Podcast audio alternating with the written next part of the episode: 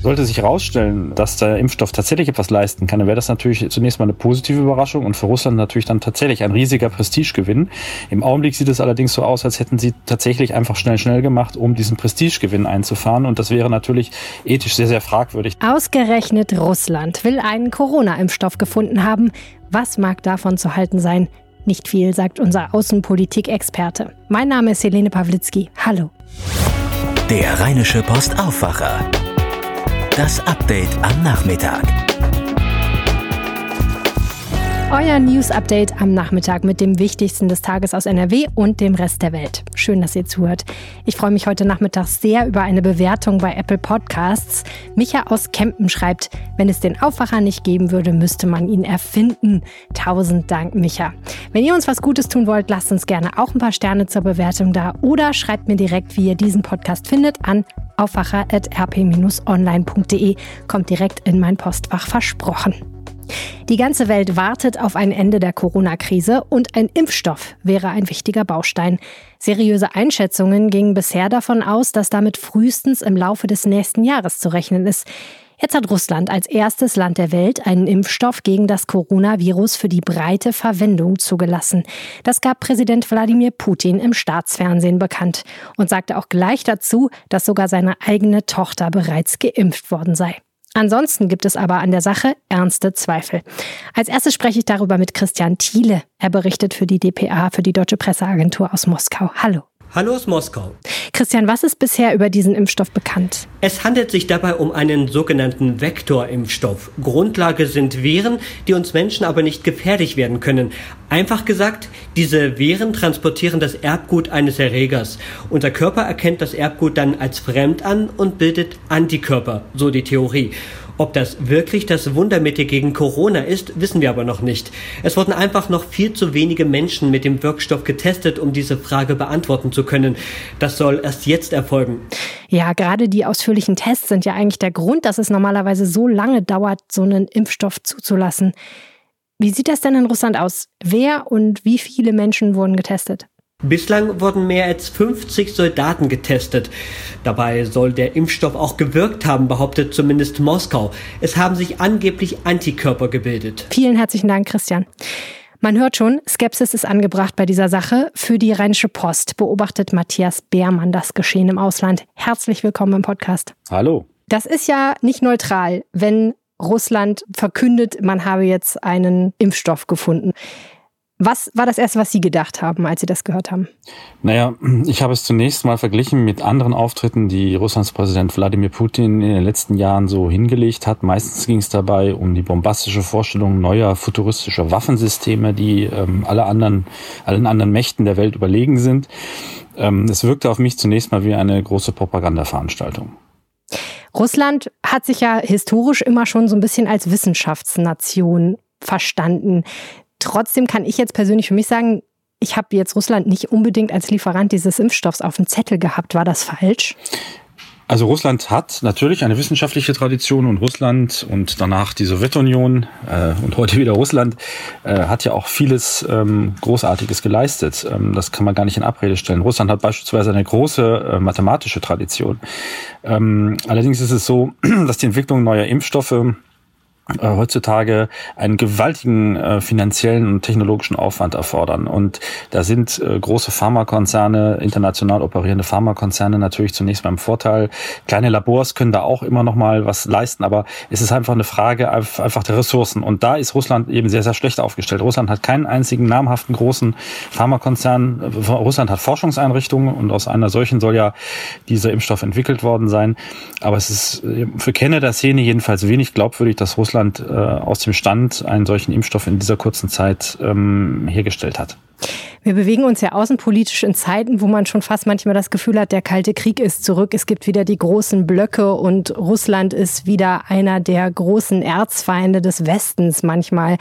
Was bedeutet das denn jetzt für die, ich sage jetzt mal in Anführungsstrichen, westliche Politik, dass aus Russland so eine Ankündigung kommt? Ich glaube, das wird nicht sehr, sehr ernst genommen. Ähm, es gibt auch schon Einwände, ähm, äh, wenn man weiß, unter welchen Bedingungen dieser Impfstoff entwickelt und vor allen Dingen auch getestet wurde an sehr wenigen Menschen, unter Missachtung sämtlicher international verabredeten Protokolle, ähm, die normalerweise eingehalten werden müssen. Ähm, kann ich mir nicht vorstellen, dass das riesige Auswirkungen hat. Ich vermute mal, die meisten ähm, westlichen Politiker und Wissenschaftler werden das ebenfalls eher als Propagandaankündigung bewerten. Äh, sollte sich herausstellen, äh, dass der Impfstoff tatsächlich etwas leisten kann, dann wäre das natürlich zunächst mal eine positive Überraschung und für Russland natürlich dann tatsächlich ein riesiger Prestigegewinn. Im Augenblick sieht es allerdings so aus, als hätten sie tatsächlich einfach schnell, schnell gemacht, um diesen, diesen Prestigegewinn einzufahren. Und das wäre natürlich ethisch sehr, sehr fragwürdig, denn man würde einen Impfstoff, der nicht getestet, nicht vernünftig getestet ist, an vielen, ähm, man muss es ja sagen, Labormäusen, also aber Menschen eben testen. Und das wäre sehr verwerflich. Und ich glaube auch, damit würde sich Russland dann doch sehr, sehr, sehr schaden international. Aber das wird man abwarten müssen. Angeblich soll ja im Oktober schon breit geimpft werden. Gesetzt den Fall, dass dieser Impfstoff funktioniert, hat denn dann Deutschland bzw. hat die Europäische Union eine Chance, an diesen Impfstoff auch ranzukommen? Theoretisch ja, aber ich vermute mal zunächst ähm, äh, wird dieser Impfstoff ja sicherlich in Russland ähm, eingesetzt werden. Äh, natürlich wird Wladimir Putin, sollte dieser Impfstoff tatsächlich funktionieren, versuchen, ihn politisch zu instrumentalisieren und vielleicht versuchen, äh, befreundete Länder zu belohnen oder äh, diesen Impfstoff eben den, zu, den Staaten zuzuteilen, äh, von denen er sich etwas erwartet. Aber nochmal, ähm, es ist natürlich dann am Ende auch eine Frage der Kapazitäten. Wird Russland überhaupt in der Lage sein, so viele Dosen herzustellen in so kurzer Zeit? All das steht völlig in den Sternen.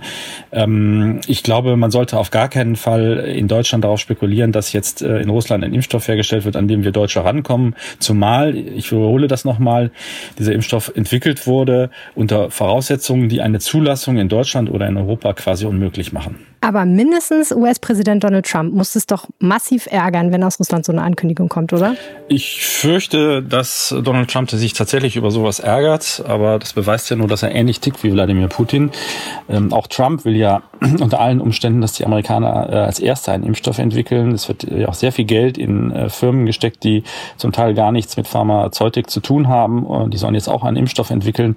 Äh, die Amerikaner sind ganz gut mit dem Rennen, aber nicht, weil Donald Trump sie finanziert, sondern weil sie schon vorher auf diesem Gebiet eigentlich äh, mit zu den führenden Nationen gehörten. Allerdings, ähm, wenn man der WHO, also der Weltgesundheitsorganisation glaubt, sind die hm, erfolgsversprechendsten Projekte im Augenblick äh, drei in China und eins in Europa, nämlich in Großbritannien. Ähm, die Amerikaner liegen aber kurz dahinter und ein deutsches Unternehmen übrigens auch. Also alle, alle Welt, alle Welt im Sinne von alle wissenschaftliche Welt, Menschen, die sich eigentlich mit diesem Thema auskennen, erwarten eigentlich, dass aus einem dieser drei Länder drei oder vier Länder ähm, der erste Impfstoff kommt, der wirklich breit einsetzbar ist und der dann eben auch produziert werden kann in, in Ausmaßen, die dann auch etwas bringen. Es bringt ja nichts, einen Impfstoff zu entwickeln, der dann aber nicht auf den Markt gebracht werden kann. Ich muss persönlich sagen, dass ich Corona-mäßig aus Russland relativ wenig gehört habe. Wie ist da denn eigentlich die Lage? Ja, auch in Russland ist es so, dass man sich nicht ganz so sicher ist, ähm, ob die Lage wirklich so ist, wie die Behörden es darstellen. Äh, zunächst äh, sah es so aus, ganz am Anfang, als äh, ginge diese Welle an Russland vorbei. Dann allerdings kam es auch dort zu Ausbrüchen. Wladimir Putin hat für das ganze Land die, den Urlaub verlängert, die Ferien verlängert, wenn man so will. Also die haben im Grunde einen gigantischen Lockdown gemacht, der allerdings nicht so genannt wurde, der auch zu wirtschaftlich enormen Verwerfungen geführt hat, besonders in den Privathaushalten. Und viele Russen äh, haben zwar theoretisch ihren Lohn weiterbekommen, aber das hat trotzdem Auswirkungen gehabt, die bis heute zu spüren sind.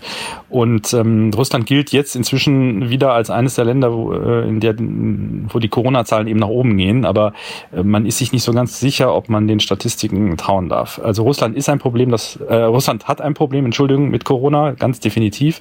Und deswegen auch meine Vermutung, dass auch die Ankündigung von Putin, man habe einen Impfstoff, zunächst mal auch ins eigene Land gerichtet ist und nicht nur eben um international Prestige einzusammeln. Also er will ein Signal senden, dass er die Lage unter Kontrolle und im Griff hat. Genau. Herzlichen Dank, Matthias Bermann. War mir eine Freude. Schauen wir jetzt auf das, was sonst gerade noch wichtig ist. Die NRW-Landesregierung hat heute die angekündigten hohen Strafen für Maskenmuffel im öffentlichen Nahverkehr beschlossen. Ab sofort werden Verstöße in Bussen und Straßenbahnen als Ordnungswidrigkeit umgehend mit 150 Euro Bußgeld geahndet, wie die Düsseldorfer Staatskanzlei mitteilte.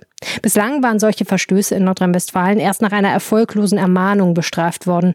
Landesverkehrsminister Hendrik Wüst betonte, dass Maskentragen sei, Zitat, eine Frage der Solidarität mit den Schwächsten in unserer Gesellschaft. NRW-Gesundheitsminister Karl-Josef Laumann, auch von der CDU übrigens, rief die Bürger angesichts steigender Infektionszahlen zum Einhalten der Corona-Regeln auf. Er sagte wörtlich, egal ob am See, im Biergarten oder im ÖPNV, halten Sie sich an die bestehenden Regelungen, halten Sie Abstand, tragen Sie einen Mund-Nasenschutz und beachten Sie die üblichen Hygieneregeln. Zum Schulstart, jetzt wo es so heiß ist und auch noch Corona herrscht, hat das Schulministerium die Schulen aufgefordert, sogenannte Maskenpausen zu gewähren. Wie das jetzt gehen soll, hänge von den Bedingungen und der Kreativität der jeweiligen Schule ab, sagte Schulstaatssekretär Matthias Richter am Dienstag in Düsseldorf.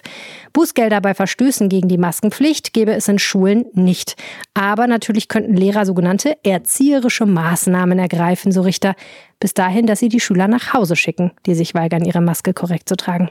Schulministerin Yvonne Gebauer von der FDP verwies auch darauf, dass die Unterrichtsräume gelüftet werden müssten. Wenn Räume nicht gelüftet werden könnten, dürften sie nicht für den Unterricht genutzt werden. Die Debatte um das in Düsseldorf geplante Konzert in der Arena geht munter weiter. Nachdem Ministerpräsident Armin Laschet sich nun ebenfalls kritisch geäußert hat, will Konzertveranstalter Marek Lieberberg mal mit ihm reden. Er habe Laschet geschrieben und bemühe sich nun seit zwei Tagen, den Regierungschef zu erreichen, erklärte Lieberberg am Dienstag. Er könne verstehen, dass Laschet sehr beschäftigt sei, aber wenn Laschet Zeit habe, sich öffentlich zu äußern, müsse auch Zeit für ein Gespräch sein. Laschet hatte gesagt, er halte das Event für, Zitat, kein gutes Signal. Eine Entscheidung der Landesregierung über ein eventuelles Verbot der Veranstaltung steht noch aus. Die Stadt Düsseldorf hat das Konzept abgesegnet, das 13.000 Zuschauer vorsieht. Lieberberg geht davon aus, dass das Konzert alle Regeln erfüllt. Die König Pilsener Arena in Oberhausen will bald wieder bis zu 2600 Fans zu Shows einlassen. Die Arena öffne im September wieder, teilte die Konzerthalle mit.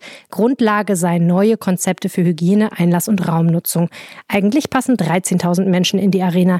Die Längstes Arena in Köln hat unter ähnlichen Bedingungen bereits wieder ihren Betrieb aufgenommen.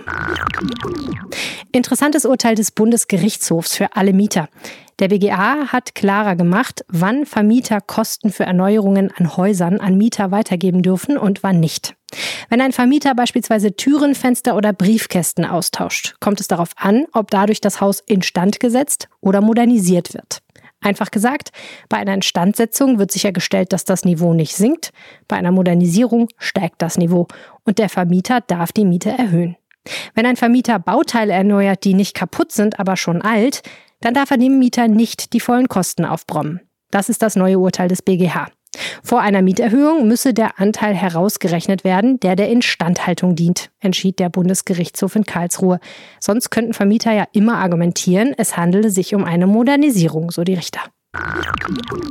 Fast zwei Drittel der Gastronomen und Hoteliers in NRW kämpften nach einer aktuellen Umfrage des Hotel- und Gaststättenverbands DEHOGA ums Überleben.